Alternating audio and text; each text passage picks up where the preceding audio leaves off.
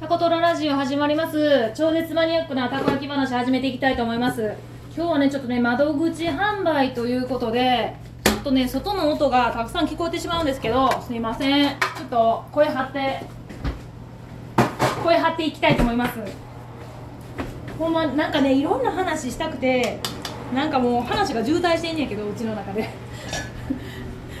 あのトーカーさん仲良くしてもらってるねトーカーさんにあのーいろんな話私の話をしてもらったりとか私に関連する話をラジオトークでしてくれて本当にありがとうございます。一個ずつ私お返ししていきたいんですけどなかなかやっぱたこ焼き焼きながらやと話がまとまらなくってきっちり話ができるといいんやけどなと思いながら、えー今日はいますね。えーと今13時50分ぐらいに仕上がるやつですね。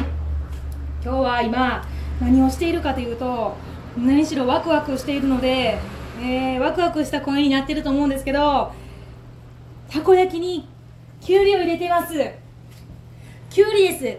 私のね大好きなあのー四日市のね上海老町っていうところにきゅうり農家をしてるねしなやんっていうね男の人がいるんですけどそのきゅうりがね抜群にうまいんです。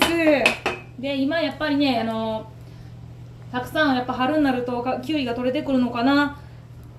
定期便っていうのをねインターネットで買って、えー今日届いたのでもうどうしてもきゅうりをたこ焼きに入れたくってきゅうりをたこ焼きに入れてしまいました。もうどんな味になるなるのかがどんなんなるんやろただきゅうりって水分が多いから焼くの怖い。焼くのが怖い初めて焼く入れて焼くの怖い具シリーズですね。えきゅうり入れるの？ってみんな思うでしょ？あのね意外と牛肉とかねそんなん入れるよりほんまに野菜入れるとめっちゃうまいよ。でも一回またねみんなにやってみたらええねん。あのねあの私たこ焼き屋さんやっとるびなんていうの修行とかがない分固定観念があんまりないんです。これを入れやなあかんとかこれは入れたらあかんとかっていうのが、えー、とそんなにないんです。なのでめっちゃいいかも。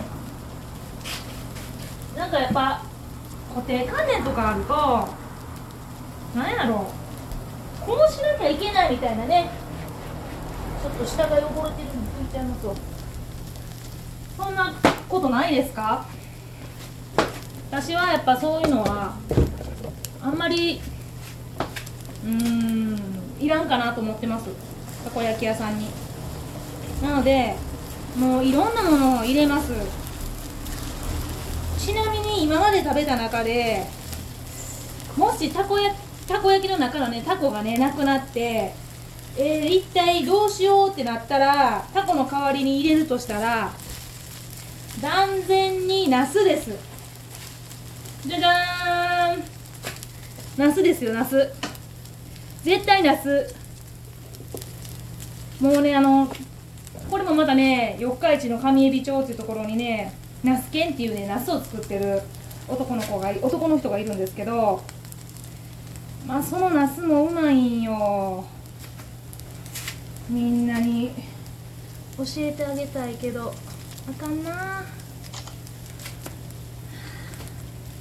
一回ねナスをねラードで焼いてたこ焼きに入れてみてください。私は一回焼いた方の方がいいかなと思います。うわきゅうり美味しそうな色なってきた。ちょっとひっくり返しにくい大きく入れすぎて。ゴツゴツしてる。えー、きゅうりのたこ焼きって。え何に合うやろ？ね何やろ？えー、もうワクワクしてきた食べるの。お腹空いてきたしねこの時間なんで。うわー。あやっぱでもやっぱ水分出てくるのとあとねラードで少しあのなんていうの？キウイの外側の緑色のところがすごいテカって色中におるけど。たこ焼きの中におるんですけどね。あのこう割れて見えるところがあるんですけどこれはええ色やな。なんかね固定観念とかっていらなくないですか？私いろんなもの入れますね。もうなんか自分が美味しいと思った素材はほとんど入れます。だからトマトも入れたことあるしあとそれからアスパラね。この前ねあの先週月曜日もう1日限定であの三重県の伊賀にあるアスパラ農家さんブイウンファームっていうねアスパラ農家さんのロンリーっていう子がね作ってる女の子なんですけど女の人やなが作ってるねあのアスパラがあるんですけどそのアスパラを注文して、えー、アスパラたこ焼き略してパラ焼きっていうねなんかこう言いやすくないですか？パラ焼き。面白くないですか？ちょっとな名前つけて嬉しなってきたんですけどアスパラガスなんでねガス焼きにしようかなと思ったんですけどガス焼きにしたら絶対なんか 大丈夫かみたいなこと言われない言われそうやなと思って、えーパラ焼きっていうのにしました。アス焼きだとなんかねちょっとなんかいまいちやなってってパラ焼きっていうのを作ったんですけどま